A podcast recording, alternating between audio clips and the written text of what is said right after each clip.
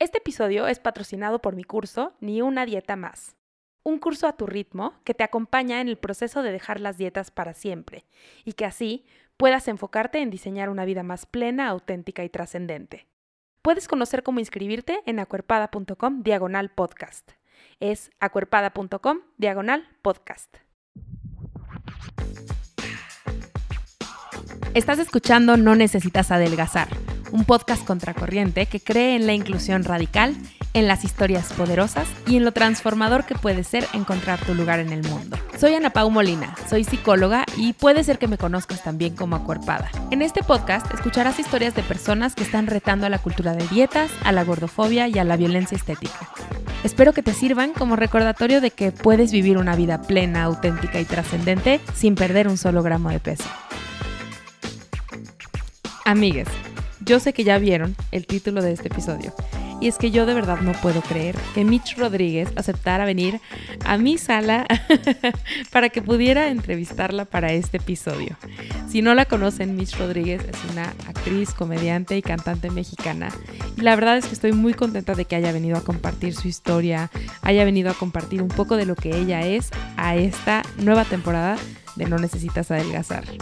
De verdad espero que disfruten mucho esta conversación, que si no la conocen la conozcan y que si sí la conocen disfruten muchísimo de escucharla platicar y, que se contagien de esta pasión que ella siente por lo que hace. Sin más, les dejo mi conversación con Mitch Rodríguez.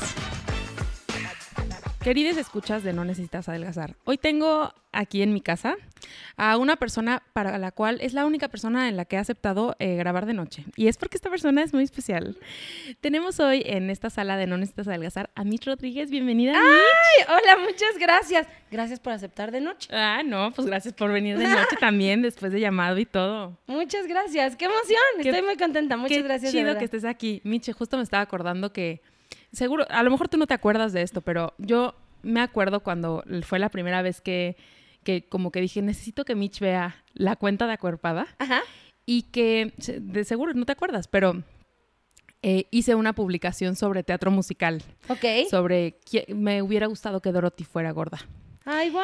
Y te la mandé y desde ahí empezaste a seguir la cuenta de Acuerpada. Y yo sé que no tienes tiempo para estar en redes este, consumiendo contenido, pero me emociona mucho que podamos hablar del mundo del teatro, me emociona mucho que podamos hablar de todo lo que has hecho y de todo lo que has logrado. Gracias. Eh, y porque además ya hablaremos de esto, este episodio va a salir cuando ya haya estrenado un nuevo proyecto que se acaba de, la, de Sí. salir promos en esta semana. Sí, sí. Eh, entonces, me emociona muchísimo que platiquemos como de toda esta historia y quiero empezar eh, preguntándote, eh, yo escuché una entrevista, varias entrevistas que hiciste. y- Bueno, primero te Dime. agradezco mucho porque si tú hiciste eso para que yo te viera, lo hiciste bien.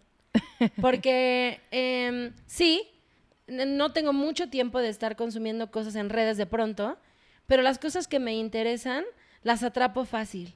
Y que hayas tenido la, em, pues como la, la intención o el, o el piquetillo ahí para, para que se lograra, te lo agradezco mucho porque sí llamó mi atención y sobre todo porque justo creo que de eso va, de encontrarnos en el camino y de si no nos encontramos en el camino, hacer que suceda.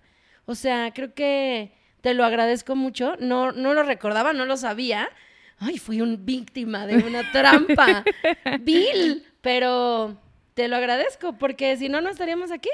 Sí, y fue trampa y no porque era genuino, ¿no? O sea, como esa historia yo igual la hubiera compartido y ya, de hecho, se grabó un episodio para este podcast sobre representación en la segunda temporada, donde hablamos de, pues, cómo hace falta la representación y cómo eso Sí. nos afecta desde niñez, ¿no? O sea, entonces, eh, fue genuino eh, y me da mucho gusto que estés aquí porque Muchas gracias. creo que tenemos historia compartida. Y, y bueno, me, me dio mucho gusto ver este proyecto que acaba de salir, que ya lo voy a spoilear porque si no, no voy a poder seguir con esta entrevista, que es que va a salir una serie de tu vida.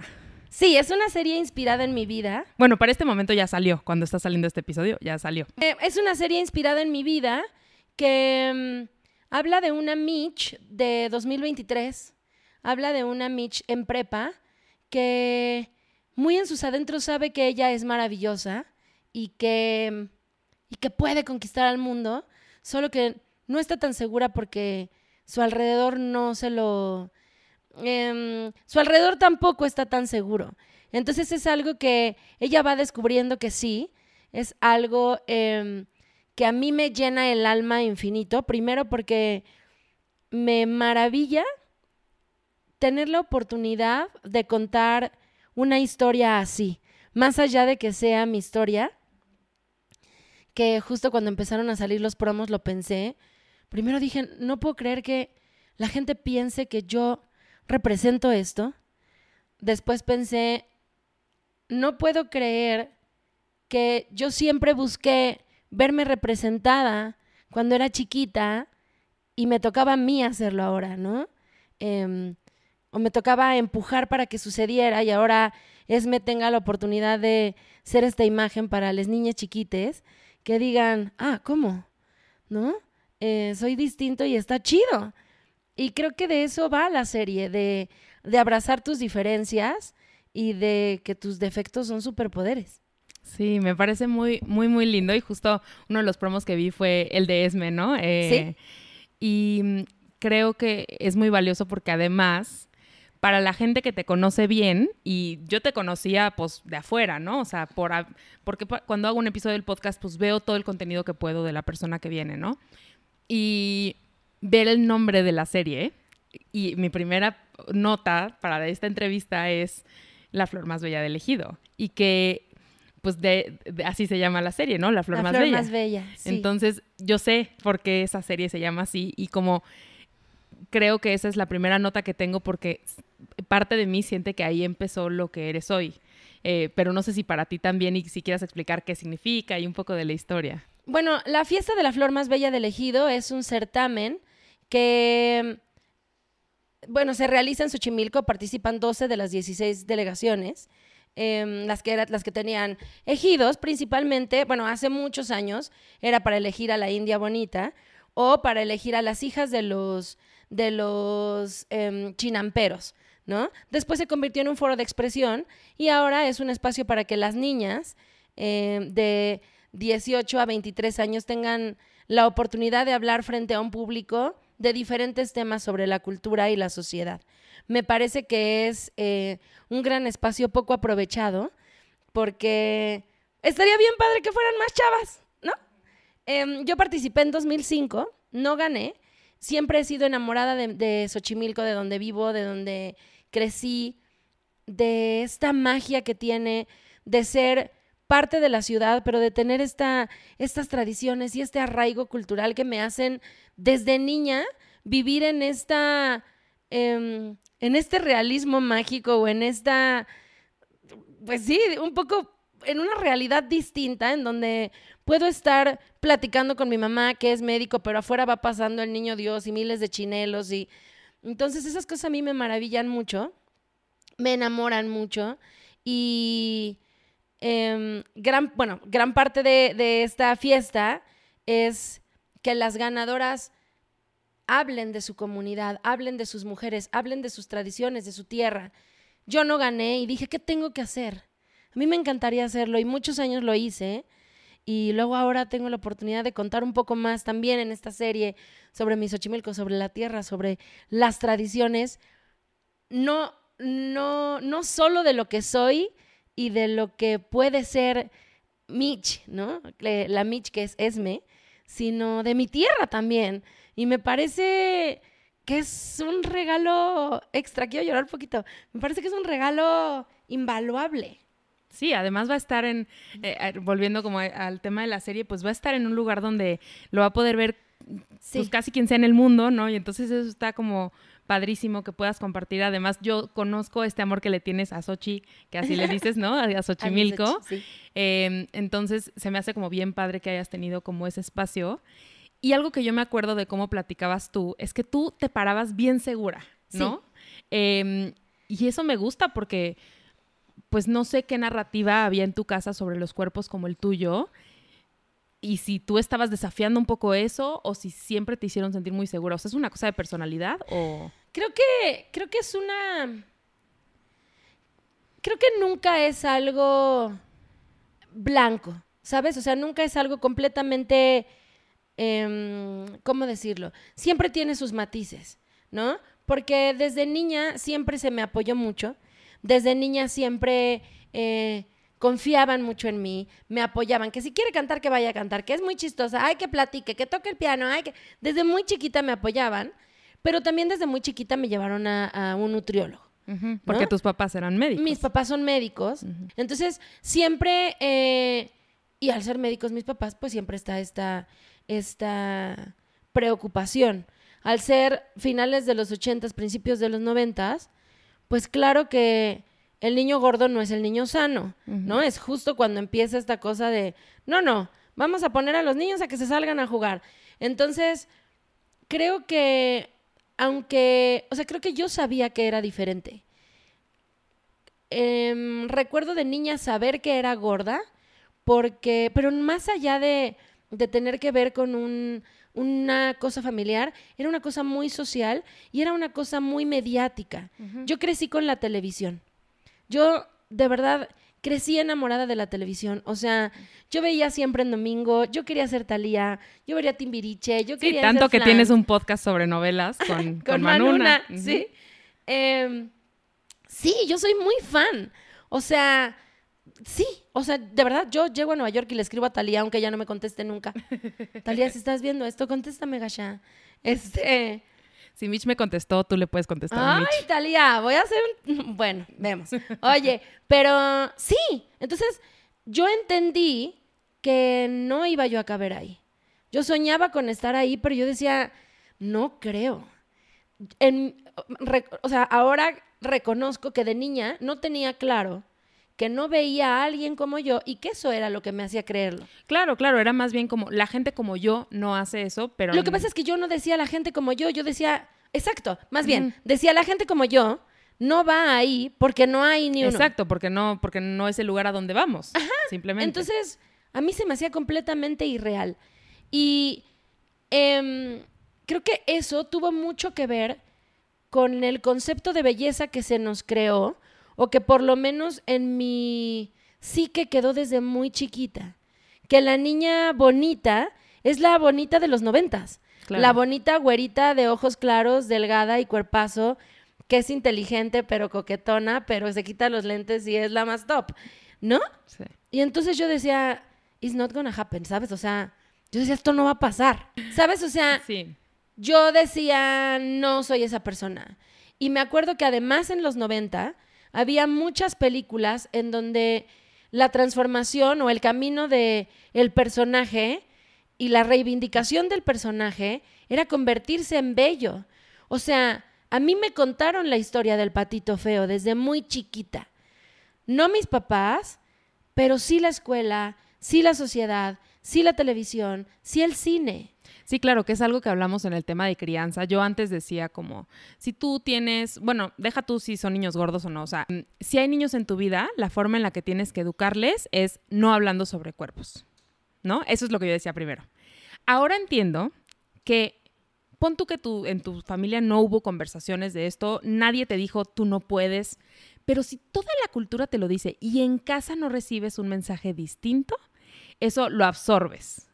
Es bien curioso. Hace poco viajé eh, con uno de mis mejores amigos de la prepa, que lo conozco desde la prepa, que hemos compartido un montón de cosas. Él vive en Alemania, en un lugar en donde todos son rubios y de ojos azules, y él es diferente, porque él es de Sochi, ¿no? Y entonces él me dijo que conoció esta distinción entre morenos y güeros grande, porque con sus primos no había diferencia. Nadie decía tu primo la güera, tu primo, nunca.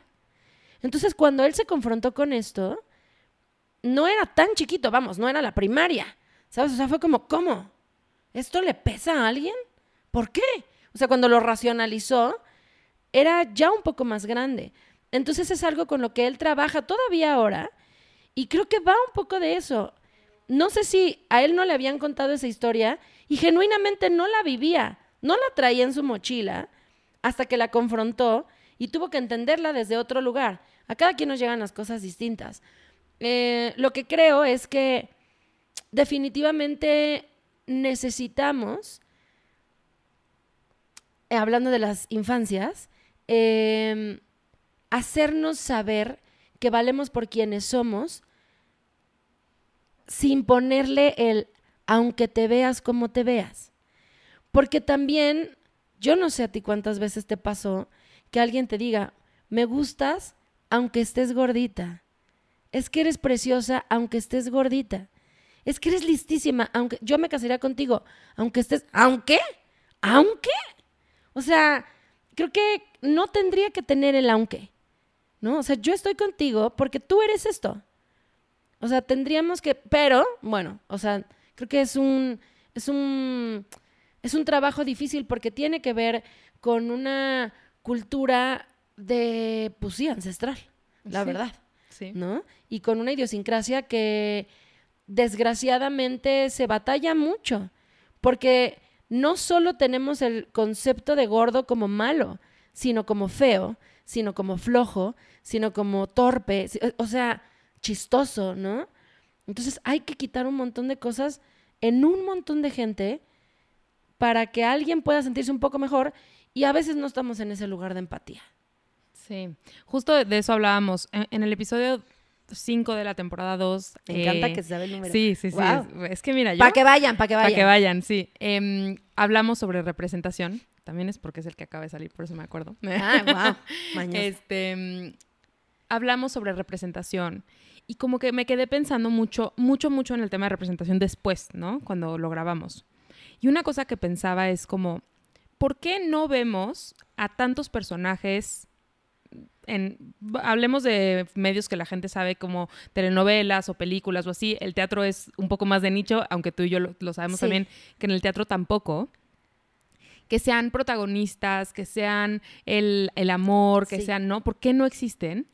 Y creo que dentro de las miles cosas que platicamos en ese episodio, una de las que se quedó fuera y que me parece como importante ahorita es como que es eh, todas estas cosas que dijiste de flojo y descuidado y todas esas cosas no son cosas a las que aspirar. Y como asumimos que Sí. todas las personas gordas tienen eso, que yo no creo que ni tú ni yo, porque es viernes en la noche, seamos flojas. ¿Sabes? No. Las dos estamos, esto es trabajo, ¿no? Sí, O sea, claro. las dos estamos haciendo algo que nos apasiona, pero que implica trabajo en viernes en la noche. Entonces, todo menos flojas, pero las dos somos gordas y cómo, pues esos mensajes también los, los acabamos absorbiendo. ¿Y cómo los acabamos etiquetando también? Porque, por ejemplo, si yo, si quien sea que no está en un cuerpo gordo, que no tiene un cuerpo gordo, dice, me voy a comer todo esto, es de gordos, no se le juzga.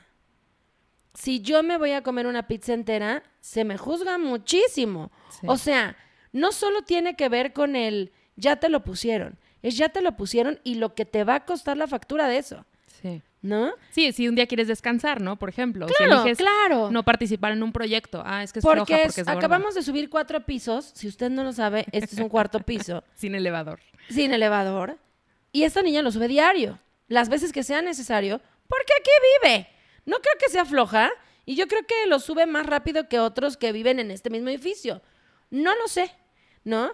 Pero hablando, hablando desde este lado, de mi trinchera, como actriz, como creativa, como eh, como, como, pues sí, como mujer eh, profesionista, interesada en que las narrativas sean distintas, no solo porque yo tenga trabajo para disfrutar porque amo Claro. lo que hago, sino porque necesitamos contar historias diferentes.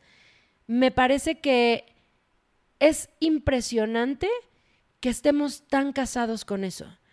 O sea, con eh, estos personajes son así. Este tipo de persona que se ve así solo puede hacer esto. Es horrible. Que fíjate que lo, lo, de nuevo, lo platicábamos, pero bueno, ya fue hace muchos episodios, entonces vale la pena como retomarlo. Justo hablamos de, yo le platiqué a mi amiga Andrés como todas las cosas, los personajes que yo, que yo hice en teatro, ¿no? O sea, qué personajes yo interpreté, porque eran los que estaban disponibles. Y tenemos uno compartido, hermana. Tú no ¿Ah, lo sabes, sí? porque nadie lo sabe, porque fue teatro infantil, pues, pero yo también fui mamá Morton en. Chicago, hermana. Entonces compartimos. Pensaba mucho en los personajes que tú has hecho, porque claro que, mira, lo que nos acaba pasando es que tú eres una actriz gorda y eres casi la única que yo veo como que, que está posicionada. Y entonces yo te he seguido la pista desde hace muchos años. Entonces he visto como los personajes que has interpretado en las últimas producciones de tal vez hace 5 o 10 años, más como 10 años, y mm, sé que es como las únicas opciones. O sea, sé que si yo hiciera teatro infantil, de pronto se vuelven como las únicas opciones. Y yo pienso, ¿por qué otros personajes no podrían ser gordos? Por ejemplo, estuviste en Los Miserables. ¿Por qué Cosette no es un personaje gordo y moreno? Sí, ¿no? Em, es algo que yo también cuestiono todos los días. Eh, mi red social, mis redes sociales, mi nombre en redes sociales es Michi Hart, porque me encanta Roxy Hart. Porque de Chicago. Claro. Y un día voy a ser Roxy. O sea, se me llenan los ojitos de lágrimas, pero lo tengo claro. ¿Sabes? ¿Por qué no? ¿Por qué no? Porque em, dices primero, eres la única actriz gorda que veo posicionada, ¿no? Yo agradezco el lugar que tengo en, en, el medio en el que me desenvuelvo, pero también trato de abrir las puertas para los demás. Yo me encargué de decir, tengo todos estos talentos, ¿no? Que sí, con todo el amor se los traje, pero que también le batallé porque yo sé que no iba a ser fácil. Entonces me eché en mi mochila todas esas cosas para decir, ¿qué más necesita? Un desarma te arreglo tu, tu micrófono con un cuchillo. Claro, ahorita te lo arreglo, ma. Porque a una persona como yo le cuesta mucho más trabajo estar en donde estoy. Pero qué cansado, ¿no? Qué cansado. Y entonces sí llegó un momento hace un par de años en el que dije, no más. O sea, agradezco estar en donde estoy. Abro camino. Si yo tengo un casting y, o sea, oye, hay un casting para mujeres gordas, ¿quieres venir? O sea, porque es un casting. Eh, vamos, es trabajo para todas, es el sueño de todas, de todes. Vengan todes. Yo creo que todes cabemos en donde queramos.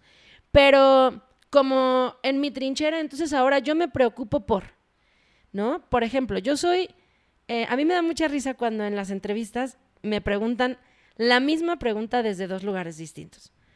Hay una pregunta que es, ¿qué sientes de estar en donde estás? Porque has conseguido mucho. Y es lindo, porque a todos nos cuesta llegar a donde estamos. Yo sé que a ti te ha costado tener tu podcast y tu casa y tu carrera y tu familia, ¿no? Es lindo que te lo pregunten desde ahí. Pero cuando te lo preguntan desde el, tú que tenías todas las de perder. Tú que lo tienes todo en contra, ¿no? ¿Cómo le hiciste, oye? Está cañón, ¿no? Es, es completamente otra historia la que me estás contando. Porque no es lo mismo, es admirable tu esfuerzo. Ah, no manches. ¿Cómo le hiciste? Porque... Eres una en un millón, eres la excepción.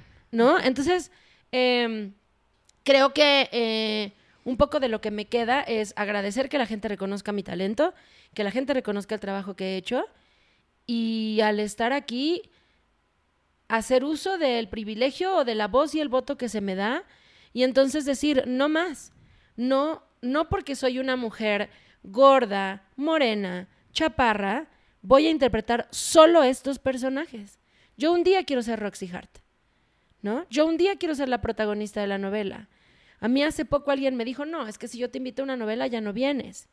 Y yo digo, claro, porque me va a querer poner de la trabajadora del hogar. Me va a querer poner de la secretaria de alguien. Que son los personajes que has hecho. Claro, que son los personajes que he hecho. ¿No? Y no tengo ningún problema con hacerlos. ¡Qué diversión! Pero ¿por qué no me hablas para ser la villana? ¿Por qué no me hablas para ser la amante? O sea, yo tú en la vida no has sido villana, no has sido amante, no has sido mala con alguien, ¿no? La que le pone el pie a la que va en un año más abajo que tú. Claro que sí. Lo que pasa es que nos da miedo contar historias distintas porque eh, es, no, en realidad no entiendo por qué, por qué da miedo contar la historia distinta, pero pareciera que hay un no preestablecido. Sí. O sea, es como cuando alguien sale del closet y dicen, ya no le creo, ya no le creo que es el galán de la novela. No, señora, es actor. Y créale. O sea, independientemente del trabajo de cada quien, no me estoy metiendo en eso. Claro, claro, pero si son buenos actores, pero somos intérpretes, para eso nos prestamos. ¿No? O sea, que mi trabajo sea el que hable y no mi imagen. Porque entonces, ¿cuándo voy a ser yo una secuestradora? ¿Cuándo puedo ser yo una... Em, chofer de un microbús? ¿Por qué no? Una eje- alta ejecutiva, una abogada. ¿Por qué no? Porque me Claro. veo como me veo. Hay un montón que se ven como yo, Y que son Afuera. altas ejecutivas. ¿no? O sea, Y porque además es una cosa como circular, ¿no? Si no lo vemos, entonces no creemos que es posible porque... Claro. Y porque desgraciadamente hemos catalogado a las personas gordas como poco aspiracionales. Son personas que ¿para qué? Eso no es lo que quieres, porque caes gordo. Y caer gordo es caer mal. Porque ser gordo está mal. Porque verte gordo es malo. ¿No? O sea, todo tiene que ver con, con una connotación negativa. Que así no es. Así no va. O sea, em, y hablando de la representación, sí es importante. Porque creo que en este lugar en donde nos encontramos socialmente, ahora, eh, que no solo decimos, ay, yo quiero eso, sino decimos, ah, yo puedo eso. ¿Sabes? O sea, creo que cuando éramos chiquitas, a nosotros sí nos tocó el, ay, me encantaría que a mí un día llegara el príncipe. No. Y creo que ahorita la aspiración ya es distinta, ya es una meta, ya no es yo quisiera, ya es yo podría. ¿No? Entonces, si pusiéramos estos personajes, mucha gente lo intentaría. Y A mí- saldríamos de ese hoyo de, de tristeza. Porque Sí. sí. es tristeza y frustración y un montón de cosas. Porque que te digan tú no, está gacho. A quien sea. Sí. Voy a, Sí. quiero contar esto rapidísimo. Hace poco platicaba con una amiga del por qué no tenemos que juzgar los cuerpos, ¿no? Una de mis amigas decía eh, que su esposo es muy moreno y cuando una vez en un ballet parking creyeron que era su chofer. Y no está chido, ¿no? No porque sea chofer o no, sino porque es una... Es un tema racista. Es un tema racista, pero es un automático que tenemos en la cabeza, ¿no? Entonces ella me decía, es que a mí no me importa que me digan que estoy gorda, porque sí estoy gorda, pero no está gorda. Y yo le decía, por eso no te molesta, porque no eres gorda. Estás, tal vez no en tu peso, pero no eres una mujer gorda. Entonces puse este ejemplo para que ella lo entendiera y le dije, es como si alguien dijera, oye, vamos a comer, pero que no venga tu hija. Ay, me chocan los niños. Qué horror que griten. Es que yo no voy a tener hijos. Y entonces ella lloraba, ¿sabes? Con mis ejemplos, porque tal vez fui muy dura. Pero dije, eso es lo que uno siente cuando dicen, es que esta no está bonita. Es que las gordas no caben, no vienen. Ay, no, lo peor que me No podría pasar es ser gorda, ¿no? Claro, O lo- sea, no, güey, es que ya estoy gordísima. O sea, cada rato. Porque además es parte de nuestro lenguaje cotidiano. Entonces es complicado que la gente lo entienda, porque no todos estamos en este mismo rechazo. Ya, sí. Eso quería decir. No, no, estoy totalmente de acuerdo y te tengo que decir que em, espero que esto no suene como esta, esta doble pregunta que me decías, pero yo te admiro muchísimo porque pues yo llevo teniendo una plataforma pública muy poquito tiempo, fue muy rápido y mm, ahorita recientemente, y la gente va a saber un poco cuando grabamos esto por, por lo que voy a decir, pero estoy empezando en un programa de Canal 11. ¿no? ¡Ay, qué Salgo padre! todos los domingos, muchas gracias. Y me angustiaba muchísimo, como pues esta exposición, o sea, ser una persona gorda, porque claro que recibo un chorro de comentarios sobre mi cuerpo todo el tiempo y nada más bloqueo a los usuarios y así, ¿no? Porque ahorita tengo la capacidad operativa para hacerlo, ¿va? Em, pero te admiro muchísimo porque el mundo del teatro y el mundo del espectáculo en general es muy duro eh, con los cuerpos, ¿no? O sea, es muy común escuchar de actrices que tienen trastornos de la conducta alimentaria, escuchar mucha presión en los castings y por los, este, los directores de, de casting y como todas estas cosas como muy, muy duras. Y yo hay veces que pienso que todavía no me pasa, pero que sé que hay algunas oportunidades que me daría miedo tomar por la violencia, porque ya ni siquiera es, ay, hirieron mis sentimientos. O sea, no, no se trata de eso, es una violencia tan cañona que se vive que a veces pienso que me daría miedo aceptarlos. Y yo te veo, al menos esa es la percepción desde lejos, que eres muy decidida y como que te has aventado a muchos proyectos donde eso está en juego. Mm, sí, creo que mi carrera es eso. Eh, yo, yo cuando decidí estudiar teatro, dejé todo. Yo estaba Que termina. yo tengo una pregunta sobre eso, porque tú no estudiaste teatro al principio. No. O sea, no eras actriz. Y yo cuando vi esto en la entrevista, yo dije, esta chica no estudió teatro porque le dio nervio. Sí, exacto. Sí, eh, sí. Porque entraste a estudiar producción más bien, primero, ¿no? O sea, em, yo desde niña soñaba con hacer esto. O sea, me parece irreal lo que hago todos los días, de verdad. Porque yo digo, wow, ¿sabes? O sea, genuinamente dentro de mí hay un, wow, todos los días. O sea, venir a esto contigo, que tal vez tú dices, no, vienes de... No, no. A mí estar aquí contigo, yo digo, wow, viene un podcast. porque, porque soy esta niña chiquita queriendo cotorrear, ¿no?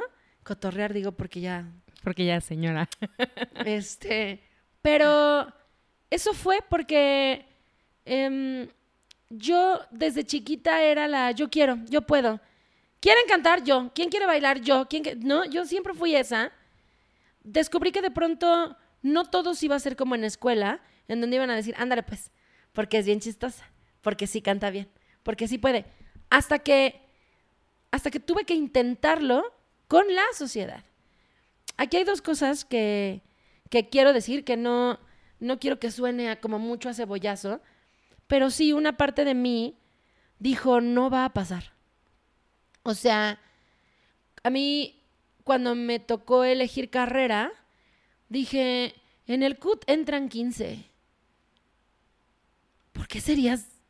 O sea, ¿quién dice tú, una niña de Sochi, gordita, que nunca ha tomado, o sea, sí ha tomado clases, pero, o sea, que no es hija de ningún productor, actor famoso, no sé. 15, Michelle. Y luego hay que pararse de manos, eso me decían, uy, se tienen que parar de manos. Y yo decía, uy, no, yo de con trabajos me paro, me pongo de pie. Y no era gorda, o sea, era gordilla, ¿no? Le saqué muchísimo. Em, luego dije, no voy a estudiar literatura y arte dramático porque voy a terminar de directora. Y tú querías estar en el escenario. Yo quería estar en el escenario. Entonces es una historia muy romántica porque yo dije, voy a estudiar producción y un día alguien va a ver mi talento y me va a decir, pásate, que lo haga ella. ¿No? Pero, tampoco pasó. Sí, tengo aquí apuntado que tú decías, eh, yo me lo sé. Sí, que yo iba a decir, yo me lo sé. ¿Sabes qué iba a decir? No, solo es mayo, yo me lo sé. Ya, sí, siempre es mi sueño. Claro, tú no crees que yo me aprendí todo lo de Dorothy. Cuando la niña no iba a ensayar, yo pasaba de que yo, yo puedo suplir, claro. Por supuesto, porque, porque no se trata de capacidades, pero entonces, más bien, se trata de capacidades. Entonces, bueno, termino mi carrera, hago producción, que además también me encanta y que ahora lo abrazo desde otro lugar porque porque puedo hacer un montón de cosas y resolver de acá, de acá. Que a ver, está grabado, pero se nos andaba cayendo el micro y Mitch me dijo, pásame el cuchillo de tu cocina y me lo arregló. Entonces, es verdad que sabes bien de producción. Sí, pues, y ahora en la cuarentena me hacía yo todo solita. Yo me peinaba, me maquillaba, me producía, me postproducía, me hacía un diseñito y órale, me hacía mis cosas, ¿no? O sea, grandes herramientas para la vida. Usted estudie todo lo que quiera y llénese de herramientas porque de eso va. Y justo es eso a lo que me refiero. Porque sí muchos años me dediqué a decir, yo puedo hacer todo esto. ¿Me dan chance?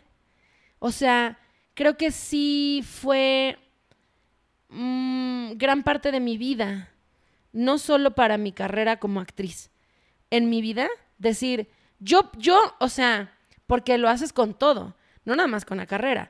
O sea, en la carrera, ¿qué quieres? Que baile, que cante, que actúe, que conduzca, que escriba, que produzca, que postproduzca, ¿qué más quieres? ¿Sabes? No, en la vida también. ¿Qué quieres? Que sea tu amiga, que sea tu pareja, que sea tu amante, que sea tu hermana, tu chofer, tu cocinera. ¿No? O sea, ahí va uno diciendo, ¿qué más? Mira, yo aquí traigo todas las herramientas. Porque yo quiero, ¿no? Pero eh, si vas convenciendo, si vas diciendo, también valgo. O sea, dame chance. Soy distinta, pero dame chance. Pero traigo todas estas cosas, incluso hasta con las parejas. Yo me acuerdo literalmente muchas veces decir, yo sé que no soy la persona que esperabas, pero tengo todo esto.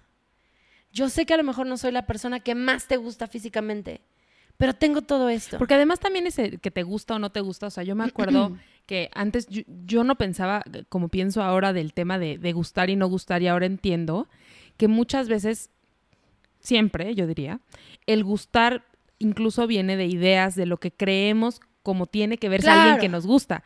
Y entonces Lo que te decía, la bonita de los 90. Exacto, entonces te imaginas tu boda, ¿no? O sea, y entonces te imaginas cierto tipo de persona con la que estás y la verdad es que, bueno, tú ya conociste a mi esposo que andaba por aquí, o sea, no es el tipo de persona con el que yo pensé que me iba a casar, ¿no? Y entonces creo que ahí también entramos a retar estos, estos personajes, ¿no? Pero es que no sabes, o sea, digo, yo creo que ahorita ya estamos en otro lugar. Yo no le puedo poner una imagen a la persona con la que voy a compartir mi vida. O sea, ahorita no, el otro día me leyeron las cartas y me dijeron, hay un hombre de ojos azules. Y yo digo, creo que ni conozco ¿Será? a ningún hombre de ojos azules, ¿sabes? Te O sea, van a me- traer un alemán. me- Fíjate, ya fui y vine a Alemania y no me traje no, nada. pues ya, no, Vemos. no fue. Ah, no es cierto. Este, no es cierto, mamá. Este, pero es esto, pues. No, o sea, creo que ahorita estamos en otro lugar, pero, pero sí viví muchos años convenciendo. Y entonces, eh, llegó un momento en el que cuando me dediqué, cuando em- empecé a estudiar teatro musical y empecé a no quedarme en las audiciones, dije, ya sabías, Michelle, ya sabías que esto no Esta era. historia de la fábrica de Santa. Mira, yo tengo aquí mis Cállate, notas. pero yo nunca dije que era la fábrica de Santa. ¿Cómo Sí no? Si así lo tengo yo apuntado. Pero ahora lo entiendo distinto. Ahora pienso, bueno, tal vez no era el perfil que necesitaban. Puede ser. Y ya, y yo me puse a llorar afuera porque me azoté y dije, no quepo aquí. Ya sabía que una persona, porque eso fue lo que yo entendí en ese momento. Si le damos su, su, su otro lado de la moneda, capaz no eran lo que necesitaban, porque los castings también así son. Claro, no sabes qué están buscando siempre. O sí, sea. o sea, sí, necesito una húngara de 1,90. Michelle, no. Ah, ok, no. No, pero si necesitas un duende que no existe, tal vez sí podría ser un duende. Sí, tal Vemos, vez, pero bueno. tal vez si toda tu clase sí entró y tú no, pues tal vez sí, cabías, ¿no? O sea, vemos. Pero es esto. Entonces, llegó un momento en el que yo dije, basta de convencer. Esto es lo que hay. Y con esto voy a hacer lo que, lo que pueda. Y a mí no me importa echarme 400 años de producciones escolares. Porque lo que yo quiero es estar arriba del escenario, cantando y bailando me da igual. Ya está. Entonces yo solo dije, Dios, necesito un trabajo que me permita pagar mis producciones escolares y vivir en escuela. Y ya, y fue Sí. cuando empezó a suceder, ¿no? Y entonces, eh, a lo que quería llegar, que no quería que suene a cebollazo, es que ahora eh, me encargué tanto de decir, mira, tengo estos talentos y tengo estas capacidades y, y me veo así y también está bonito, que ahora la gente es la que me anda convenciendo a mí, ¿sabes? Porque yo salgo a la calle y me dicen, Mitch, es que eres la más bonita. Y yo digo, sí, muchas gracias, pero mi cabeza no lo tiene tan claro. Todavía a veces. Hay días, ¿no? Sí, que eh, te escuchaba decir en una entrevista cuando la gente te decía, es que yo quiero ser como tú, ¿no? Y, y además la primera vez que lo escuché tenía nueve. Una amiguita me dijo, "Ay, es que yo quiero ser como tú porque eres bien chistosa. Y yo, ah, sí, gracias. No, pero que ahora la gente me diga, qué bonita eres, es que eres súper talentosa, es que yo quiero ser como tú. Claro que me confronta porque digo, ah, ok. Y creo que lo único que hice fue soltar un poco y decir, esto hay, esto soy. Me cuesta a veces todavía, claro, Claro. porque a veces esto hay, esto soy. Em, Habrá quien no, ¿no? En todo, en la pareja, en el trabajo, en la vida, ¿no? Y, y uno también tiene que aprender de eso, pero eso sí nos pasa a todos, a todos, ¿no? A todos. Sí, como que me acuerdo de esta, esta entrevista que hiciste con Jordi que se hizo muy viral Muy y ahí la gente me empezó a escribir de que ya tienes que tener a Mitch. Este, y hablabas algo que, que se me hace como muy valioso y que, pues, por un lado, yo, o sea, ya platicamos ahorita que tus papás eran médicos, entonces sí hiciste dietas, o sea, sí durante Sí. mucha parte de tu vida tu enfoque fue, tengo que modificar mi cuerpo. Me, em, perdón, sigue. Eh, Sí, no, y, y te iba a decir que decías como que en un momento dijiste, este pedo de batallo con mi cuerpo ya estoy harta, ¿no? O sea, como de esta como batalla. Y entonces, Sí. como que platiques un poco de eso. Em, creo que eh, eh, voy descubriendo varias cosas. Muchas veces, bueno, ni siquiera es descubriendo, vas reconociendo dentro de ti patrones que espejeas con gente gorda. Y entonces dices, ah, claro, es una manera de vivir, ¿no? Em, sí somos rechazados. Claro. ¿no? Sí somos personas rechazadas. Sí somos personas eh, señaladas Y sí somos personas que definitivamente se nos cataloga en un no porque por tu culpa, ¿no? Fuera de otras enfermedades o fuera de otras eh, condiciones físicas, ¿no? Sí, esta sí es porque tú decidiste Sí, y no te esforzaste yo- por ajá. cambiar. Entonces, eh, sí, yo he batallado mucho con mi cuerpo porque he hecho dietas severas de jugos, de ayunos, de que eh, cuando terminé con mi primer novio, lo primero que hice fue decirle a mi mamá, quiero hacerme el bypass ahorita, ¿no? Y tenía yo seguramente 30 kilos abajo de esto, ¿no? Y el doctor me dijo, ¿qué? No, Michelle, ponte a hacer una dieta y ya, ¿no?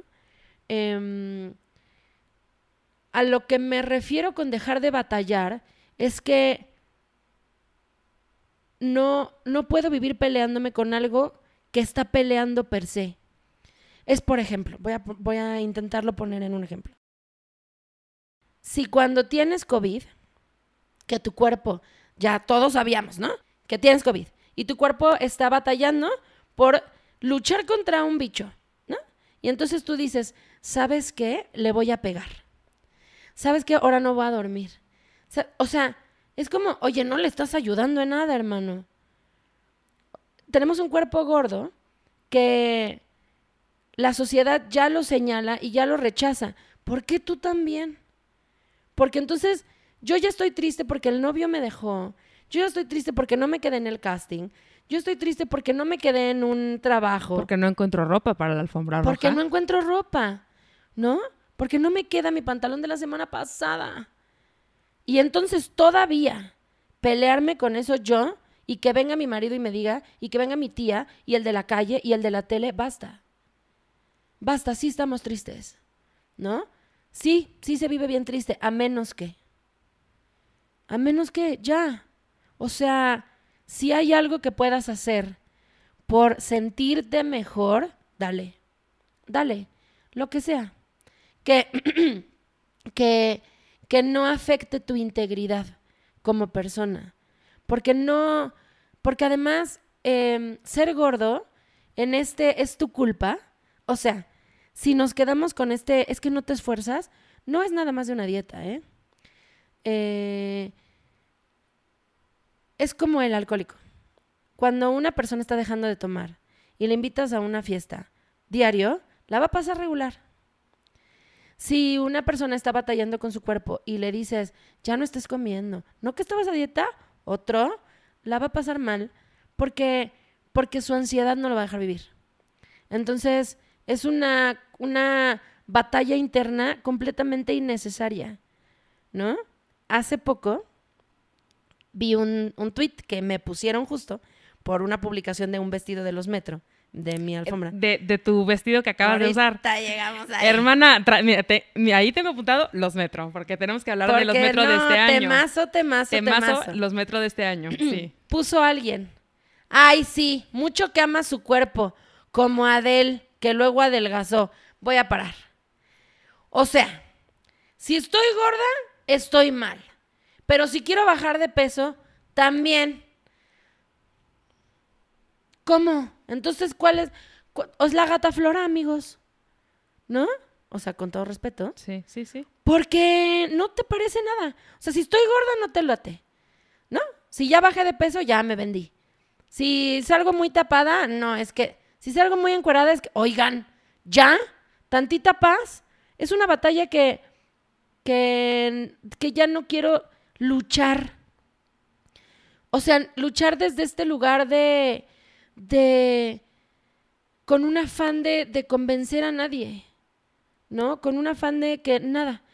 He descubierto que es mucho más fácil actuar y que tus actos hablen solitos, ¿no? Ah, yo a mí no me queda duda el por qué estoy en donde estoy, por qué hago lo que hago, porque lo intento siempre y porque no me da miedo ir a tocar una puerta. Me lo acabas de preguntar. Sí, sí me, sí me pude haber quedado sin muchos personajes, sí me, pero soy esa que va a tocar la puerta con todo el miedo del mundo, con toda la angustia del mundo, em, a mí no me gusta decir el no ya lo tengo. Porque ¿para qué? O sea, yo solo voy y vemos. Ahorita vemos a ver qué pasa. Pero no me quiero quedar con las ganas. O sea, yo tal vez un día venga y diga, hola, oye, Ana Pau, ¿quieres ir a tomar un café? Sudando, sudando. Sí, sudando porque además subí cuatro pisos, ¿no? Pero es esto de, ¿por qué no intentar? ¿Por qué no intentar, oye, ¿quieres venir a mi podcast? Sí, te imaginarás que yo soy muy parecida y creo que también eso es algo de personalidad, porque así fue como te escribí, de que, güey, ven a mi casa en viernes en la noche y, y creo que eso es algo como muy valioso que tienes, ¿no? Como de personalidad también. Sí, o sea, creo que es algo que yo ya no suelto porque he descubierto que me funciona. No siempre. Hay veces que, que pues sí, recibo mis rotundos, no, y me regreso a mi casa, ¿eh? Y todo bien. Pero también me ha abierto muchas puertas y entonces, por eso decido ya no batallar. O sea, no voy a pelearme. Voy a hacer lo que tengo que hacer. Para mí, por mí. Porque yo dije, yo quiero hacer teatro, no importa dónde. Y entonces, no sé si es magia, no sé si es Dios, no sé si es el universo, las oportunidades. La vida me dio chance. Y entonces ahora no le paro. Y no le voy a parar. Y ahora que tengo la oportunidad de ser escuchada, intentaré contar otras historias y está pasando con la flor más bella. Claro. ¿No? Ahora hay en Netflix una serie de una niña que es gorda y que es de Xochimilco y que cree en Dios y que quiere ser artista y quiere ser famosa. ¿No? Eso ya es un granito. Y que los chavites que vean eso digan, ah, tal vez yo también podría. ¿No? Sí, a veces a mis consultantes les digo esta, esta frase que me enseñó mi terapeuta, que era como que las cosas se hacen con todo y miedo, ¿no? Que cuando te vas a aventar, no te avientas y dices, ya no tengo miedo y me aviento, sino te avientas y mientras te estás aventando, dices, ah, no, estaba, no era para tanto, pero te tienes que aventar con miedo, ¿no? yo me aventé del paracaídas porque en una fiesta, mi ex y el ex de una amiga se pusieron de acuerdo para aventarse del paracaídas y dijeron, vamos los cuatro. Y yo dije, sí, vamos. Y dijeron, sí, vamos. Yo, ¿Sabes qué es? En abril, no puedo. Bueno, se logró. Y entonces yo estaba en un coche, camino a aventarme del paracaídas, y la neta, la neta, no quería. Yo dije, ¿qué estoy haciendo aquí? Pero Michelle, a ti te da muchísimo miedo. O sea, yo no quería, pero ahí va una por enamorada y porque los cuates y no. Sí, para no quedar mal. Y yo decía, me voy a morir y mi mamá se va a enojar porque me aventé el paracaídas, ¿sabes? Mientras me aventaba el paracaídas, justo salté y dije, abre los ojos, Michelle. o sea, primero dije, no, ¡ah, ah! ¿no? Y luego dije, bueno, ya estás aquí, abre los ojos. La pasé bruto. Me bajé y dije, podría hacerlo otra vez. No, sabe, no me morí, no me infarté, no me pasó nada, no se me rompió la espalda, nada. Lo logré bastante bien. Y, no, y así va, pues. O sea, creo que em, no es tan sencillo decir, ya no voy a batallar con esto, pero sí es una cosa que deberíamos considerar. Que si ustedes que están viendo esto y están escuchando esto, la pasan mal con ustedes mismos, así no va. O sea, intenten no. Em, alguna vez el maestro Fernando Martínez Monroy, que es, eh, que bueno, ya en paz descanse, eh, decía que mm, no importa a dónde vayas y no importa a dónde huyas, siempre te vas a llevar contigo. Que aprendas a llevarte bien. Yo soy una mujer que conoce la ansiedad bien. Yo conozco los ataques de pánico frontalmente, ¿no? Em, y definitivamente es algo que no necesito en mi vida. ¿Me ha movido de lugares? Sí. Seguramente por algo apareció, sí. Pero no es algo que yo quiera estar teniendo cada ocho días, se los prometo. Entonces, en ese, desde ahí parto para decir, ¿por qué pasarla mal? Yo ya no quiero pasarla mal. Em, he soñado, esto Faisy decía, em, sé la protagonista de tu vida, ¿no? Y él, cántate las canciones que tú quieras para ti. Y, ay, quise llorar. Em, en este afán de ser actrices, de ser la protagonista de la historia, lo estamos siendo. O sea, somos los protagonistas de nuestras vidas. Eres el protagonista de tu propia vida. ¿Qué historia estás contándote? No es fácil. No es fácil y las circunstancias no ayudan a veces. Pero ¿por qué tendría yo que contarme pobrecita de mí? ¿Por qué tendría que contarme un te lo mereces? No, no, ya no. de verdad ya no. O sea, no. Yo quiero contarme historias chidas. Yo quiero ser la que se enamoró, la que la cagó, la que la que perdió, la que ganó, la que lo hizo mal, la que lo hizo bien, que no hay bien ni mal. Pero entonces, ¿para qué batallar? O sea, hace poco me pasó algo con mi cuerpo. Em, a mi parecer, yo tengo poco busto para el cuerpo que tengo, porque nosotros tenemos un cuerpo preestablecido al que hay que seguir, ¿no? Entonces, eh, siempre había querido operarme las boobies. Y luego digo, qué miedo, la anestesia, me voy a morir. Porque soy una mujer muy hipocondríaca, gente. Usted no lo sabe, pero sépalo. Entonces, eh, lo he estado viendo tan cercano porque ya lo pienso mucho y digo, ya, esto no va a pasar, la edad está avanzando, esto no va a mejorar, ¿no? Y no es que tenga unas boobies que feas, porque no hay feo tampoco además. Pero últimamente las he visto y digo, todo bien, ¿eh? Es una necedad de tu cabeza. ¿Qué, qué para tanto, no? ¿Qué tanto le estoy haciendo yo? Sí, y entonces así con todo. Así con todo porque eh, lo dije en entrevista de Jordi y, y lo digo, y ahora lo digo francamente y me cuestiono y me enojo tantito conmigo. Yo descubrí que era bonita hace no tanto. O sea, me hubiera encantado saber lo que sé hoy o sentirme como me siento cuando tenía 14. Sí. ¿No? Porque yo asumí que era gorda y por consecuente todo lo que se cuenta de los gordos. Y entonces muchos años me ha costado irme librando de eso. Entonces, ¿para qué estar peleándote con eso? O sea, ¿para qué pelearte contigo? Sí, lo vi, la verdad es que te, te agradezco la vulnerabilidad y eh, eso fue lo que me dio la entrada de los metro. Bueno, la entrada y como la temática que llevaron de los metro, por muchas razones. O sea, porque había una niña, ¿no? Contigo, que lo pueden ver en YouTube.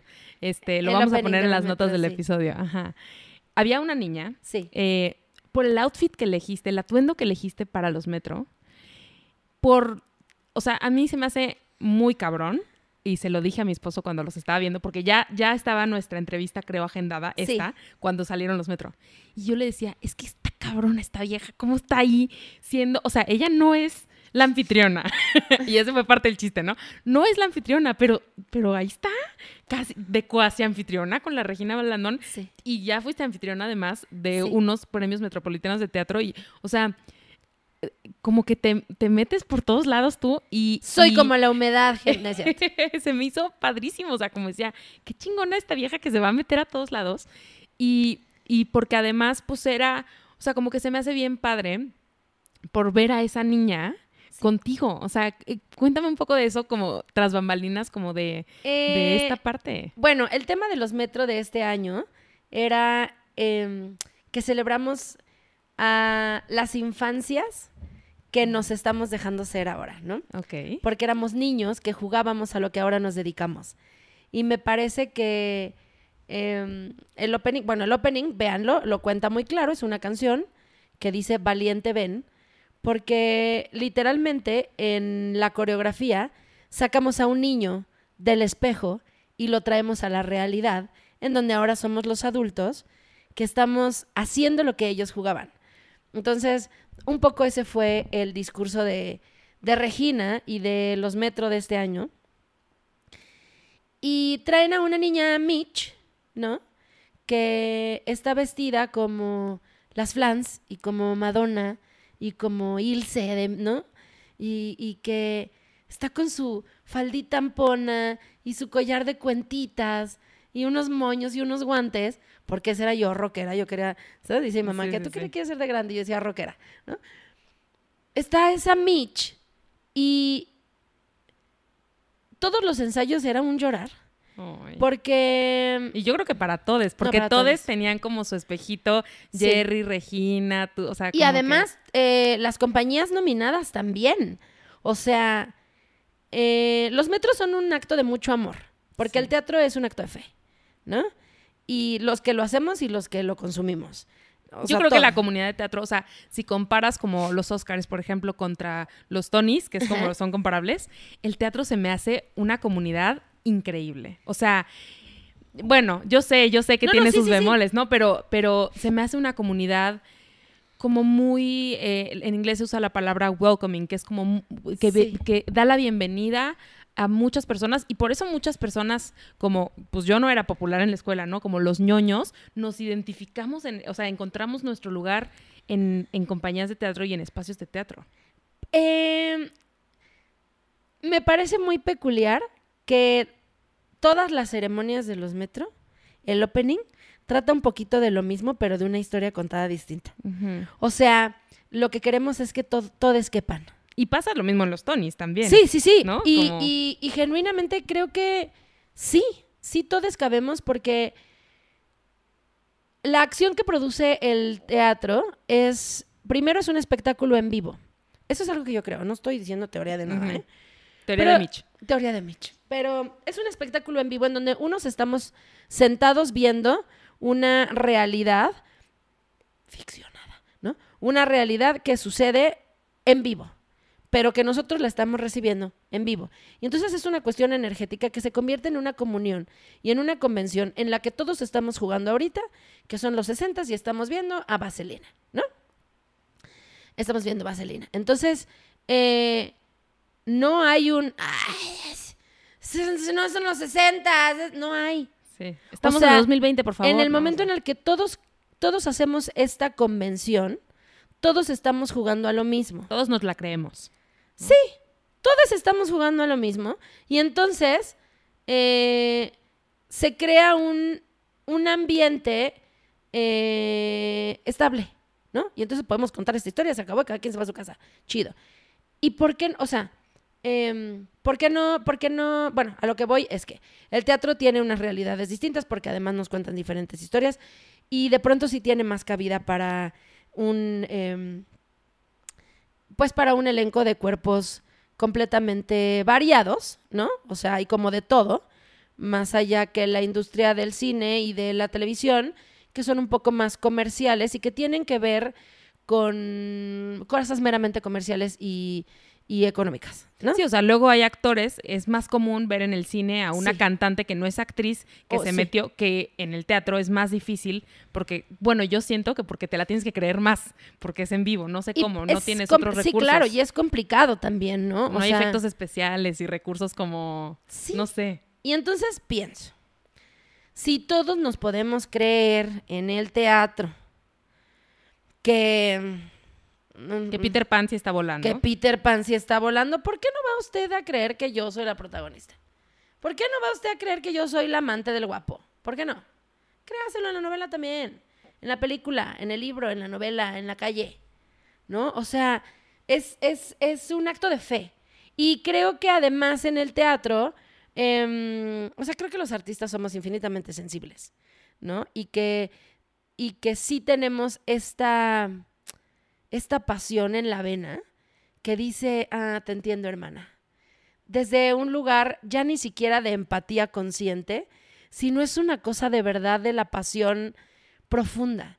Entonces, de ese querer que tú tienes de hacer teatro, se compagina con un querer pertenecer, con un querer sobresalir, con un querer ser escuchado, ser viste, no, lo que sea. Entonces, creo que también por eso nos acomodamos tanto entre nosotros, porque queremos tanto ser vistos que sí vemos tantito más al otro que, que un común denominador, ¿no? A veces lo digo un poco feo, pero luego digo, hay muchos extras en la vida. O sea, tú vas en el microbús y hay gente que está completamente desconectada, incluso tú a veces, no te fijas ni qué trae puesto el otro, ¿no? Pero cuando estás en el teatro, y cuando eres artista o cuando eres un poco más sensible, sí estás viendo al otro. Y tratas de entenderlo desde un lugar distinto porque te, te conecta. Entonces, creo que por eso el teatro hace tanta comunidad. Porque todos estamos rotitos de lo mismo y lo sabemos. Y no nos da pena decir. O sea, sí, yo también quería. Sí, yo tampoco me quedé. Ya sé, yo no bailo tap. ¿Sabes? O sea, creo que... em, hemos roto una capa de vulnerabilidad que no es socialmente muy aceptada, porque ¿para qué estás chillando? Deja de hacer tanto drama, ¿no? Y que los artistas sí lo tenemos un poquito más, no quiero decir los artistas, pero la gente que es sensible y se deja sentir, lo tiene un poquito más. Y creo que por eso el teatro o, la, o el ambiente artístico hace tanta comunidad. Porque, porque esto ha sido desde siempre. O sea, sí, pues sí, los griegos traían a sus adjuntos y traían a sus, ¿no? Y se juntaban y se reunían y pensaban, ¿no? Los filósofos, claro, no se sentaban otra cosa más que a vulnerarse y a decir, yo estoy pensando esto que me parte la cabeza. Y así estamos nosotros ahora, ¿no? O sea, creo que sí es una capa de vulnerabilidad, que eso es a lo que me refiero con la idiosincrasia, que de pronto nos cuesta trabajo romper. Porque si tú le dices a tu tía, em, no, no voy a traer un novio en Navidad, tu tía va a seguir diciendo, es que es gorda. ¿Sabes? O sea, es esta cosa que ella se compró de hace un montón de años y que para quitársela está cañón. ¿No? Entonces, sí hay que ir haciéndole así, como cuando vas abriendo una bolsa, hasta que se puede encontrar la orillita y ya después haremos así, diríamos, ay, podemos respirar todos y ser quienes somos. Yo espero, ¿no? Pues creo que ahí vamos. Y entonces, este año la alfombra de los metro era ser viste. Y ese era el tema de los, de los atuendos, eso no lo sabía. Sí, el tema de la alfombra de este año de los premios metropolitanos de teatro era ser viste.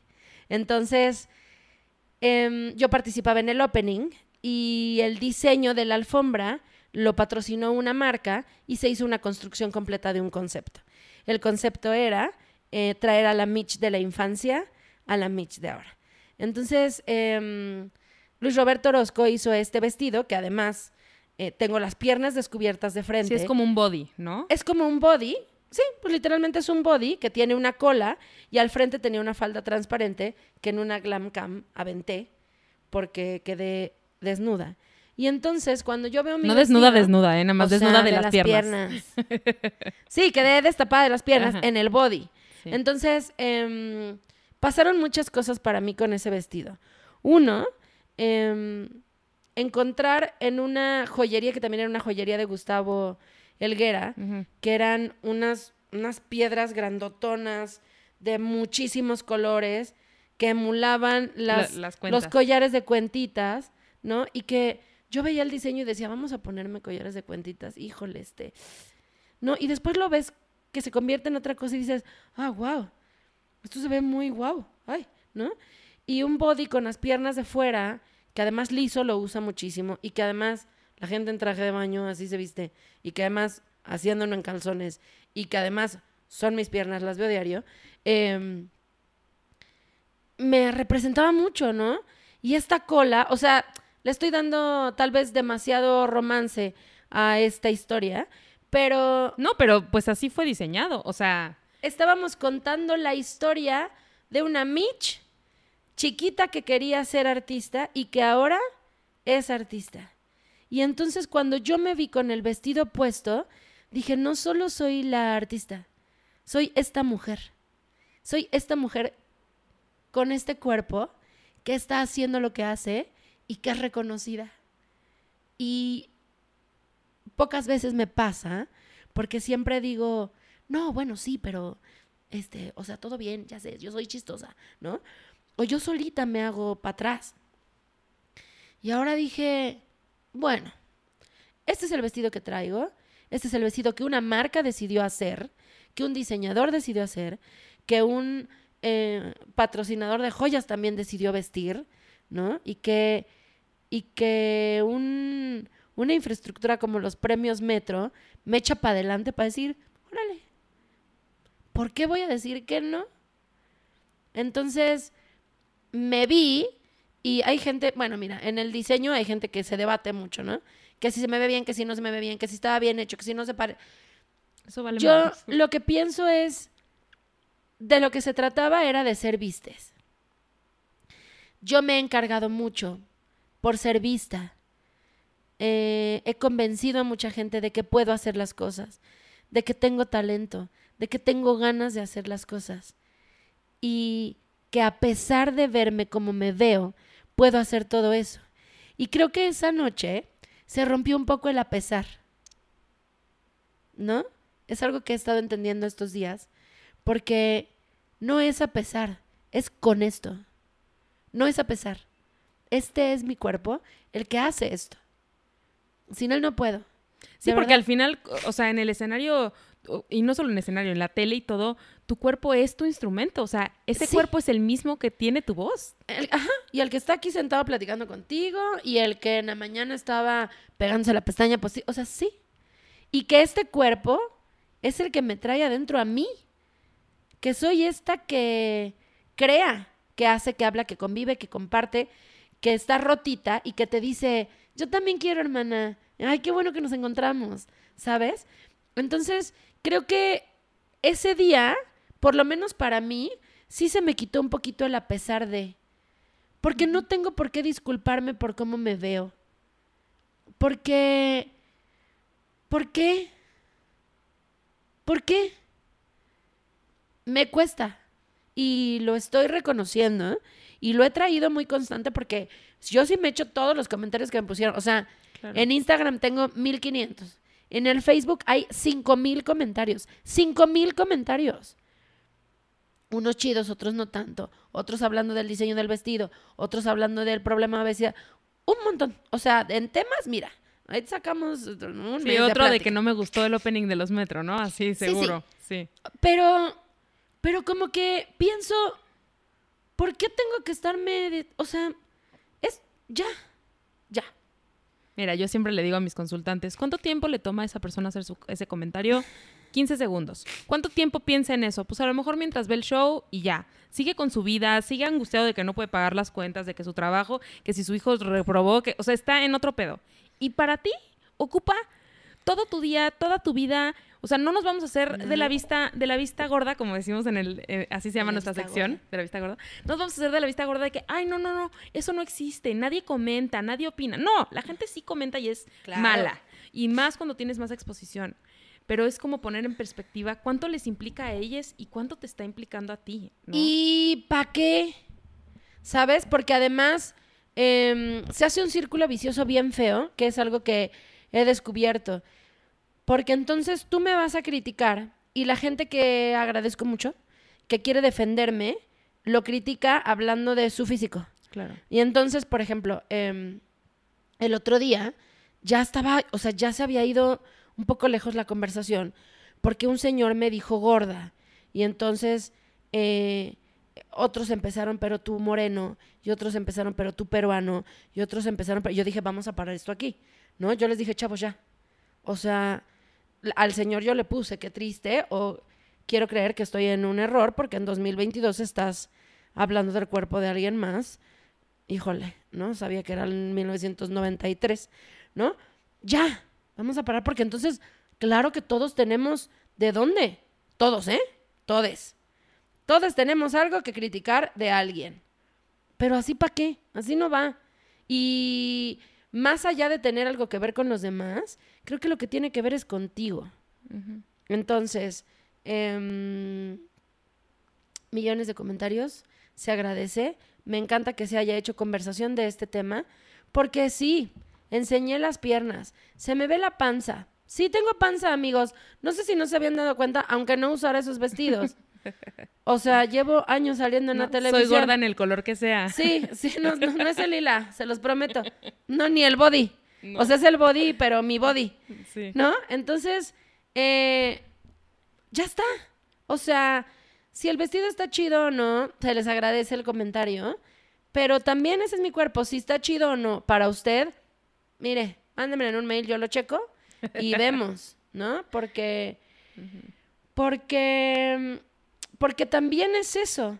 Si yo me estoy preocupando de que mi cuerpo sea bueno para ti, la voy a pasar regular.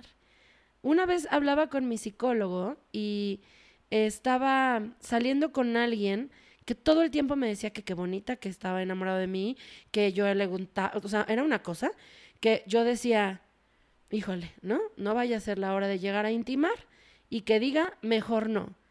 Y que se dé cuenta, ¿no? Sí, ajá, ajá. O sea, está fuerte porque yo decía, ¿y si va a decir que no? Y entonces yo dije, le voy a preguntar al psicólogo. O sea, porque les digo que yo y la ansiedad.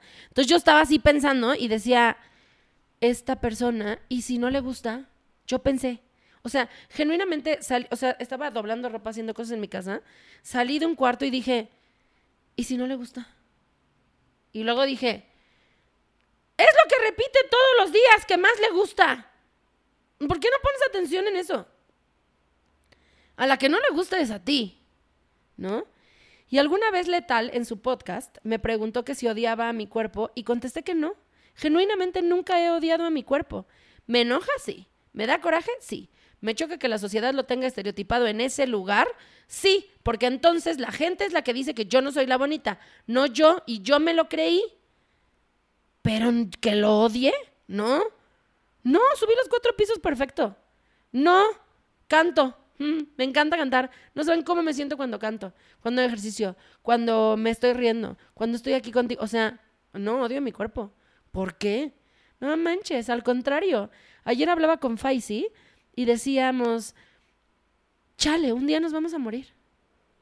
Un día nos vamos a morir y las fotos de tu boda van a estar ahí en esa pared y van a venir este Y van los a hijos de tus hijos de tus hijos de tus hijos y van a decir, "Ay, mi abuela, la de las fotos de la boda." Y es lo que está. Y pasarla regular? Sí, como dicen, la vida pasa, la vivas o no. No, no, no. Entonces, nada. ¿Enseñé las piernas en los metros? Sí, tengo. No sé si se habían fijado. Claro, a mí de verdad me pareció, o sea, porque yo Y la también panza. y- sí, porque yo soy una persona gorda también y aunque sé que cada vez me expongo más y aunque sé que, o sea, por ejemplo, mi peor inseguridad son mis brazos y digo, hoy los traigo cubiertos, pero ya he salido en episodios como sin mangas y que justo van y te comentan eso, ya sabes, o sea, justo alguien fue a comentar eso, ¿no? En el video. Entonces yo sé lo que es ser una persona gorda y por un lado como que ya agarrar confiancita y decir, bueno, pues me aviento a un vestido sin, sin piernas tapadas en el- los metros, pero que al mismo tiempo siempre está este nervio de me van a herir, alguien va a decir, y entonces como que yo decía, qué chingona esta vieja que se avienta a eso. Fíjate que el me van a herir. em, no. No sé si lo tengo mal acomodado ahorita. Ok. Porque. Porque no me hiere. No me hieren los millon, miles de comentarios de la gente. ¿No? Porque si a esas. Neta, a esa nos vamos a poner. Órale. Órale, sácate tus fotos. Así nos vamos a poner, sácate tus fotos. Con la vara que midas te vaya a medir yo también. ¿No? Y nos ponemos al tú por tú en lo que quieras. No creo que se trate de eso, la verdad. Si quieres ese juego, lo jugamos. Pero no lo quiero hacer. Esa es una. Y otra, creo que mm, a final de cuentas, la que se hiere eres tú. Porque te lo crees. Porque mm, sí, sí, la sociedad es así. Sí, sí es un hecho que los gordos somos rechazados. El cuerpo gordo está catalogado como un cuerpo feo. Tengo una rutina que de eso habla, de las mujeres reales. Y, lo y literalmente lo digo en mi rutina de stand-up. Real, mujer real. Dícese de la mujer que no cabe dentro de los cánones establecidos de belleza. ¿Qué me están queriendo decir? ¿Que estoy fea? Ah, gracias, amigues. No creo que sea algo que me quieran decir. Como un piropo. Porque un piropo no es decirte, ¿qué fea estás? Oye, Ana, estás fea, ¿eh? De veras. No te había visto qué fea. ¿Por qué hacen eso? Así no va, ¿no? Entonces, em, creo que cuando uno se empieza a creer estas cosas, es cuando más daño te hace. Porque tú te autoconvences de lo que la gente te está tratando de convencer. Entonces, ¿para qué? No está fácil, no está gratuito, es, es de mucha terapia y de mucho valor y de mucho... em, de mucho todos los días, o sea, de mucha disciplina y de decir, sí, ya sé, porque también un día, porque también hay días que me rompo y hay días que digo, ay, voy, y lloro muchísimo y se me rompe mi corazoncito bien fuerte, pero creo que, que- creo que ahorita no voy a, o sea, ahorita no sé si, más bien creo que todo lo que ha pasado alrededor de mi carrera y de lo que pienso y de lo que soy, me ha, pero, pero sí, o sea, es, es muy ambiguo, porque puedo escuchar los comentarios de la gente diciéndome, estás gorda, estás fea. Sí, toda la gente, toda la gente, ya, ya, ¿no? Mucha gente, pero a lo mejor si viene la persona con la que yo quiero vincularme, sí me va a pegar. Sí, eso te iba a decir que a mí también me, me empieza a pasar eso, como que eh, los comentarios en redes y eso, no tanto porque son Claro. usuario 847 Sí, o, o lo que sea, y, y no tanto, pero sí el juicio de, o sea, ¿qué Sí. hubiera pasado si Regina hubiera llegado y te hubiera dicho, ay, Mitch, ¿qué onda con tu vestido? Claro. ¿No? O sea, Claro, porque se me rompe el corazón, sí. porque Regina es mi amiga. ¿no? Y no creo que alguien que me quiera me va a decir una cosa fea. Y también y no y una cosa fea no es decir no te va ese vestido, ¿eh? Eso tampoco está mal. Si no me va ese vestido, está bien, también. Me lo puedo cambiar, no pasa nada. Usé tres vestidos en toda la noche, no sé si vieron, también. Vean toda la ceremonia, Sí, sí, sí. se les invita. Pero creo que eso sí tiene que ver con el valor que tú te estás dando. Porque a final de cuentas, sí buscamos ser aceptados y sí buscamos ser claro. em, eh, pues sí, agradables para el otro. Entonces, ahorita sí, los miles de comentarios tal vez no me pegan tanto porque yo digo, ah, sí nos vamos a poner. Pero de las personas, pero, pero aunque trabajo mucho en eso, hay días que todavía dudo de mi valor Claro. como persona por el hecho de verme como me veo, porque, porque por eso te digo que esa noche se rompió tantito el aunque, tantito, por lo menos para mis adentros, sí se rompió tantito el aunque, porque, porque no, porque no hay un aunque, porque todos tenemos un aunque, Sí, no es a pesar de, ¿no? no. No es a pesar No. de ese cuerpo, es con No. ese cuerpo. Ah, Me Sí. encanta eso. Entonces, eh, ahí voy. Me cuesta un montón. Parece que no, pero tengo una frase que está, que últimamente la he sacado mucho a colación, pero porque, porque además mm, les dio mucha risa. Pero es algo que yo descubrí en la escuela, justo en la escuela de teatro. El que se apendeja, Dios lo deja. Perdón por la grosería. No, está bien, está bien. Pero el que se apendeja, Dios lo deja. Y, y no vinimos a hacernos mensos. Dice mi mamá que lo único que Dios no perdona es eh, hacerse menso, ¿no? Porque ya sabes qué es lo que estás haciendo y tú estás decidiendo no. Entonces, hagámonos tantito cargo. Esa también es parte de la responsabilidad afectiva. Esa también es parte de eh, mi compromiso como persona para con quien yo quiera vincularme en cualquiera de los vínculos que existan. Porque si yo llego a un trabajo y estoy rotita de ahí y no lo estoy trabajando y se me vulnera, sí me va a costar. Y me puede costar la chamba. Así sea yo actriz de televisión mm, de la novela de las nueve o abogada en un juzgado, ¿no? De lo penal. No sé, ¿sabes? O sea, em, creo que sí tenemos que aprender a reconocer nuestros valores, a reconocer quiénes somos y a reconocer que lo que tenemos es bello, porque lo bello es lo que tú decides que es bello. Porque además ese es otro tema que me parece muy fuerte, que la gente viva diciendo esto es lo bonito y esto no. No existe, no existe. O sea, échense una, una revisada a la historia del arte para que vean que Sí. así no va. Así no va, uno no juzga una obra de arte y dice, qué fea. Me parece que este monet es feo. No, así no es, amigos. Así no es. Por eso ahorita que andan echando sopas, no escogen la que sea. Claro, sí, por supuesto. Creo que, creo que todo esto que platicas es muy valioso. Me encanta saber que los metros fueron un día para ti como de, de romper, más allá del vestido y eso, como de romper tus propias Sí. creencias de lo que vales y lo que eres. Y así va todos los días, lo voy Sí. descubriendo. Cada que vengo a estas, eh, em, a compartir estas historias y a compartir estas experiencias, luego me escucho y digo, ¿ya te escuchaste, Michelle? ¿O nada más fuiste a decir? A mí también me pasa, ¿eh? Cuando luego estoy, yo doy consultas y entonces cuando estoy en consulta digo, ¿y sí? Claro. ¿Y sí te la crees? Claro, hija? porque, porque ahorita yo te digo, ay, si no me afecta que me digan.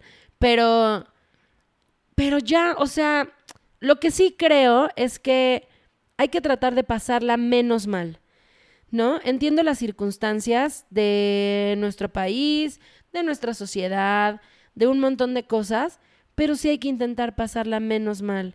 Intentar contarnos una historia distinta para con nosotros. Claro. Em, alguna vez escuché que estaría bien padre que te trataras como a tu mejor amiga o como a tu hija de cinco años. Pues eres tú, ¿no? Está lindo que te apapaches tantito y que te dejes de decir qué gorda tan fea, ¿no? Sí. Qué gordo tan feo, qué gorde tan fe, ¿no? O sea, Sí, sí, también creo que algo que yo trabajo mucho es que, pues en consultorio yo trabajo el tema de aceptación corporal, ¿no? Pero, o sea, la razón por la que es muy especial lo que hago y que me cuesta mucho trabajo encontrar como, por ejemplo, a otros lugares a donde referir o así, o que me preguntan, ¿quién más hace lo que haces tú? Y me cuesta mucho trabajo es porque entiendo que la aceptación corporal es súper importante porque justo es una barrera contra la opresión y la y, y el rechazo y como todas estas cosas que las personas gordas experimentamos siempre. No lo detiene, ¿no? O sea, la violencia y eso ahí sigue, pero Sí. sí, te da mucha más fuerza para poder entonces tener la vida que tú sueñas, sí, sabiendo que eso está ahí, pero sabiendo que es como como llega hasta aquí, ¿no? Y que a- adentro como que adentro sí estoy segura. adentro sí estoy segura, pero, pero así se crean las revoluciones. Em, cuando tú estás tantito convencido de algo y el de al lado te la compra y el de al lado te la compra, luego son mil y luego un millón y luego todes. Entonces capaz de a poquito, ¿sabes? Em, yo no sé si en algún momento podamos ser libres de ser quienes somos, porque cada vez hay más cosas para decir tú no, ¿no? Ahora encontramos una cosa nueva para decir tú no, ¿no? Pero si yo ya lo entendí poquito y el de al lado me lo compró y yo se lo compré a él, somos dos, de la mano. Y ahí vamos. Y me parece infinitamente importante tu labor porque antes no se hablaba de aceptar el cuerpo. Antes se hablaba de hacer las paces con él o de no rechazarlo o de em, eh, ah, se me fue la palabra em, de sí de no reconocerlo pues. O sea antes ni siquiera era como como esto es lo que tengo vamos a ver qué puedo hacer con esto no sino era definitivamente no. O sea era un rechazo total no no no. Y no es algo que se nos cuestionara ni siquiera. Era lo tienes que cambiar. Claro sí. ¿no? O sea, no había una manera de decir, ¿y si no, qué pasa? Y me parece que es un lugar infinitamente amable y abrazador, porque es el lugar en donde más tiempo pasamos, nuestro cuerpo, ¿no? Y a lo mejor hay cosas que no puedes hacer, y hay cosas que, y no, no solo es la gente gorda, hay gente que es muy delgada y que tiene el cuerpo perfecto y tampoco puede levantar la pierna hasta acá, ¿eh? No todos son María León, la verdad. Sí. Y ahí hay gente con mi cuerpo que puede hacer eso. Lo que ella hace. Entonces, insisto, ¿por qué pasarla regular? ¿Por qué pasarla mal? Y convencer al otro ni siquiera ya es opción. Solo es compartir. Y si te la compra, vamos los dos. Creo que de eso va un poquito.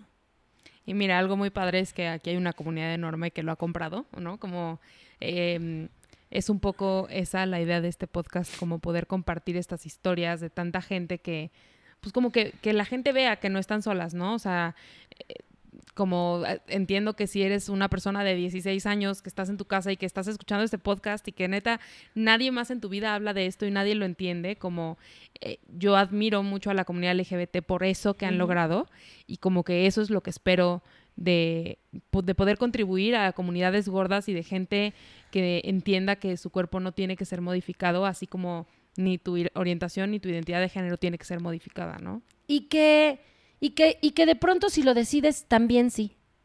¿Sabes? O sea, em, vamos, si en esta aceptación de mi cuerpo de pronto me quiero operar la nariz, tampoco tengas miedo. Si te va a ayudar, hágale. Entiendo que hay lugares y situaciones, pero lo que, que de donde se parta no sea de un corazoncito roto. Que de donde se parta no sea algo que está dañando tu integridad. Que sea algo que te rompa y que te que, que sea que no seas tú, ¿no? O sea, creo que la resistencia no es solo agarrarnos a trancazos y no es solo a que no me tiren. Creo que hay muchas maneras de hacer revolución. Creo que hay muchas maneras de estar. ¿no? Eh, Manuna llevó también un discurso a los premios Metro que decía existir es resistir. Sí lo vi. Y sí, y sí. ¿Por qué? Porque ahí estoy haciendo cine, teatro, televisión, em, podcast, Sí. fotos, comerciales, historias, porque aquí estoy, porque a eso vine, porque ese es mi plan, aquí estoy, esa es mi manera de resistir. Yo no me voy a pelear con nadie, yo ya estoy aquí. Y los que pueda yo abrirles la puerta para que pasen, ¿eh? De verdad, con todo el amor. em, esto no va de, o sea, sí va porque soy la Mitch de ocho años más enamorada del mundo y sí va de hacer mi sueño realidad, pero también va de que haya muchas niñas, muchas niñes, o, o- o ni siquiera niñas, gente de la edad que sea, queriendo caber porque cabe, ¿no? En donde sea que quiera caber, porque somos valiosos por ser quienes somos. Ya está, ya está, ¿qué tiene que ver cómo nos vemos? ¿No? Y además, a veces nos vemos bien padre, ¿eh? O sea, podríamos desvivirnos en piropos la una con la otra. Aquí y otras dos horas de podcast. Porque así es. Sí, sí. Pero, pero no, o sea, me encanta que esto suceda. Creo que em, tomarnos de las manos, intentar convencernos a nosotros y echarnos a correr entre todos. Eso, eso es.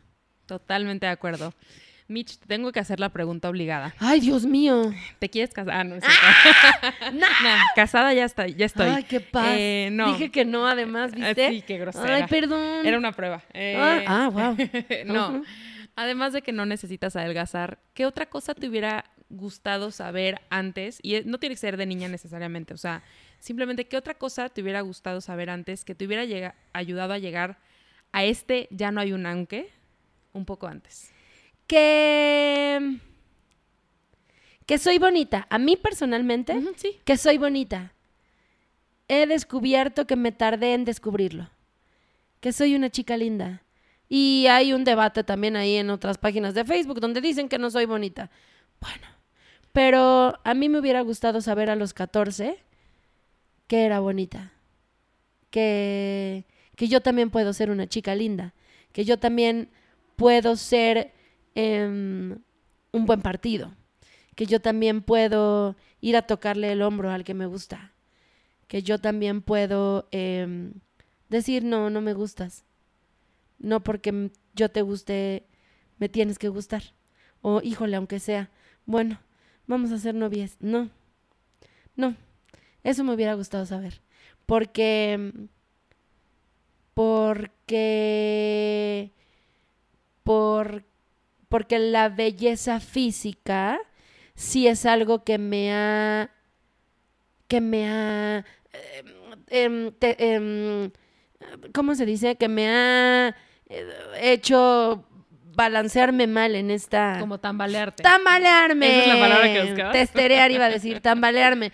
Sí, la, la apariencia física, la belleza física, ¿no? Lo que a mí me contaron que era bello, em, me lo aprendí mal.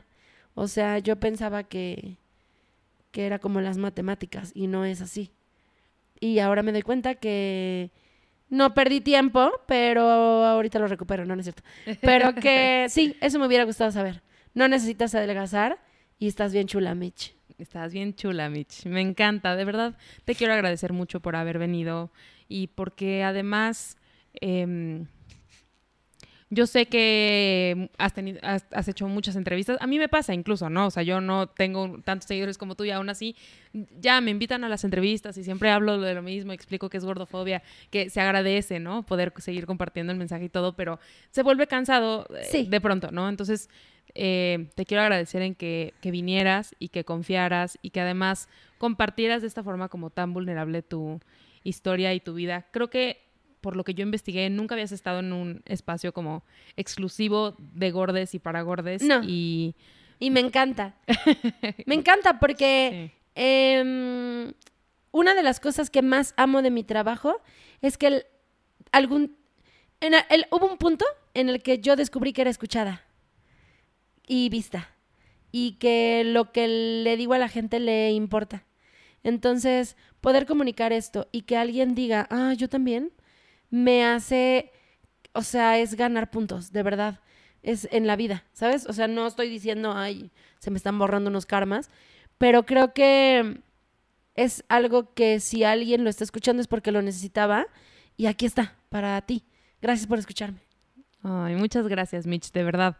Estoy muy, muy agradecida. Eh, este es el episodio más largo que hemos tenido. ¡Ay, y- perdón! No, y súper lo merece. Eh, súper lo merece y te agradezco además que, que te fueras como hilo de media en esta conversación. No, no, no. Ah. De verdad lo aprecio muchísimo. Este nos da más contenido y nos da, o sea, una conversación más rica para que nos escuches en la carretera mientras lavas los trastes. O sea, como que da mucho más eh, ricura y mucho más profundidad a lo que platicamos. Entonces, de verdad estoy muy agradecida. Felicidades por todo tu trabajo y por todo lo que te ha llegado del universo, porque te ha llegado del universo, pero también te ha llegado por tu esfuerzo. Entonces, Gracias. Em, qué chido tenerte como emblema. em, y, y pues nada, muchísimas gracias de verdad por haber venido.